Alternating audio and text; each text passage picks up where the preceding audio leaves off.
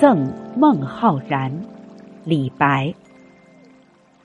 吾爱孟夫子，风流天下闻。红颜弃轩冕，白首卧松云。醉月频众圣，迷花不识君。高山安可仰，徒此揖清芬。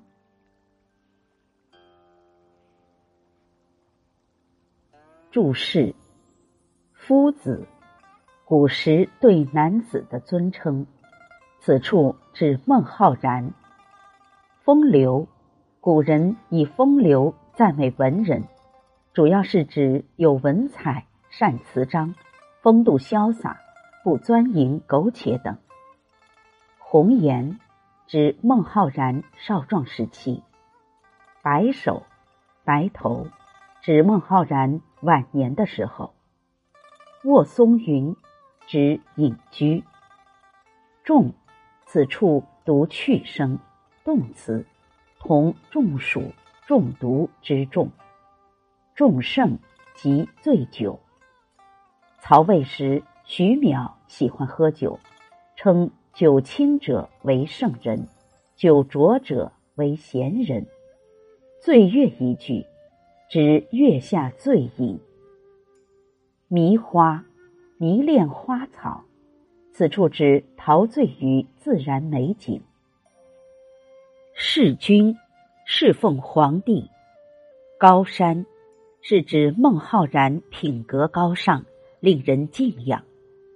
图此一句，是指只有在此向您清高的人品致敬了。李白出蜀后，游江陵、潇湘、庐山、金陵、扬州、姑苏等地，然后回头又到了江夏。他专程去襄阳拜访孟浩然，不巧梦已外游。李白不无遗憾地写了这首诗。表达敬仰和遗憾之情。高山安可仰，徒此揖清芬二句，即透出仰慕而未能一见之意。译文：我非常敬爱孟老夫子，他风雅潇洒，闻名于世，少时鄙弃富贵功名。老年后隐居灵泉嵩山，望月畅饮，常进入醉乡，迷恋花草，不走仕途之路，高山挺立，自叹不可攀，只有跪拜赞美高洁。赏析：此诗大约写于李白寓居湖北安陆时期。公元七二七至七三六年，此时他常往来于湘汉一带，与比他年长十二岁的孟浩然结下了深厚友谊。李白的律诗不屑为格律所拘束，而是追求古体的自然流走之势，直抒胸臆，透出一股飘逸之气。李白。与孟浩然的友谊是诗坛上的一段佳话，二人彼此结识，固然不乏饮酒唱和、携手邀游的乐趣，但至为重要的是他们在追求情感上的和谐一致，是寻求灵性飘逸的同伴与知音。史在孟浩然曾隐居鹿门山。年四十余，客游京师，终以当路无人，还归故园。而李白也有类似经历。他少隐名山，又隐徂来山，后被玄宗召至京师，供奉翰林，终因小人忏悔，被赐京放还。的确，笑傲王侯，豪放飘逸。渺然有超世之心，这便是两位著名诗人成为知交的根本原因。这首诗就是二人友谊的见证。诗的首联即点题：“吾爱孟夫子，风流天下闻。”皆出“吾爱”二字，亲切至恳，言由心出，一片真情掩蔽全篇，抒发了对孟浩然的敬佩爱慕之情。孟夫子点出所爱之人，扣紧题目。孟浩然比李白长十二岁，年岁既长，襟怀磊落，生性潇洒，又诗才满满，自然令李白仰慕亲近，所以才以夫子相称。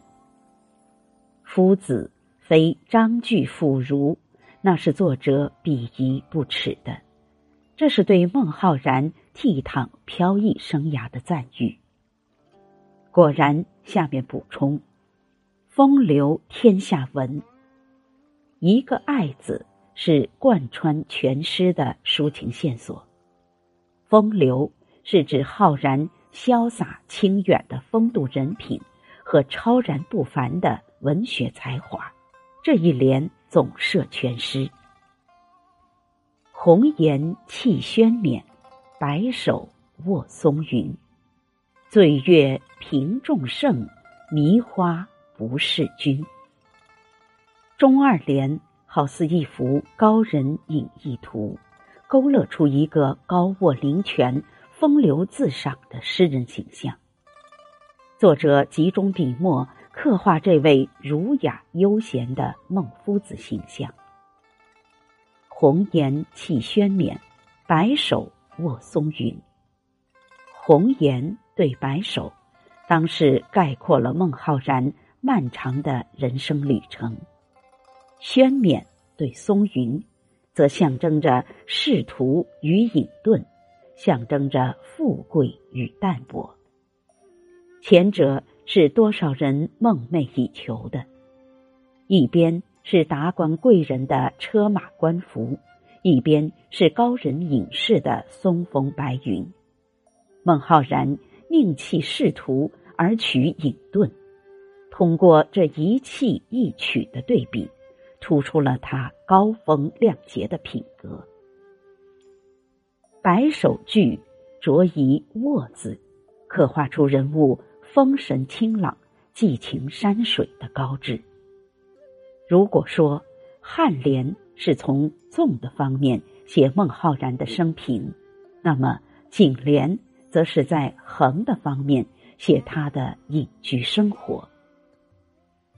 在皓月当空的清宵，他把酒临风，往往至于沉醉；有时则于繁花丛中流连忘返。颔联采取由反。而正的写法，即由气而取；颈联则自正即反，有隐居，写到不是君。纵横正反，笔姿灵活。中二联是在形象描写中蕴含敬爱之情。尾联高山安可仰，图此依情分。则又回到直接抒情，感情进一步升华。孟浩然不慕荣利、自甘淡泊的品格已写得如此充分，在此基础上，将抒情加深加浓，推向高潮就十分自然。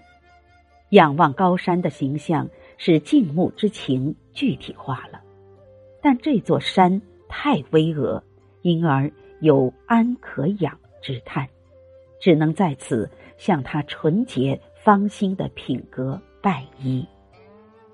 如此写，比一般的仰望又进了一层，是更高意义上的崇仰。诗就在如此赞誉中结束。此诗推崇孟浩然风雅潇洒的品格，诗中用典。融化自然，不见复凿痕迹。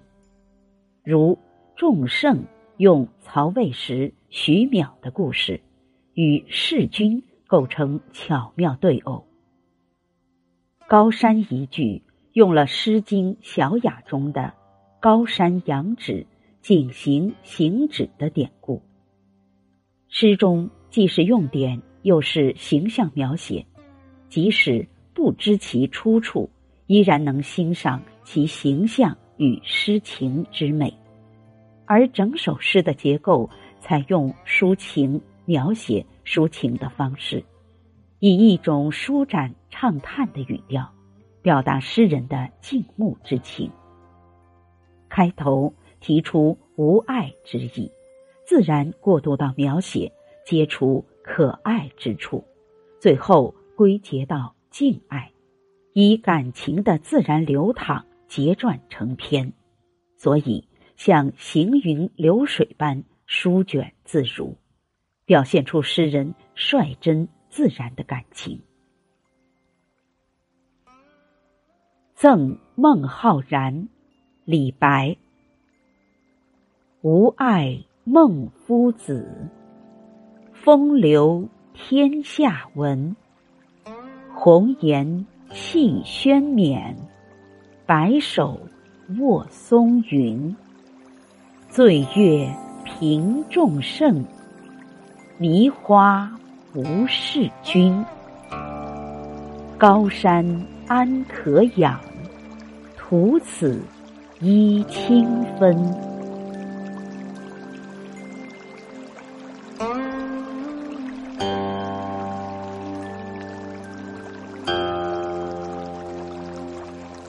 Uh...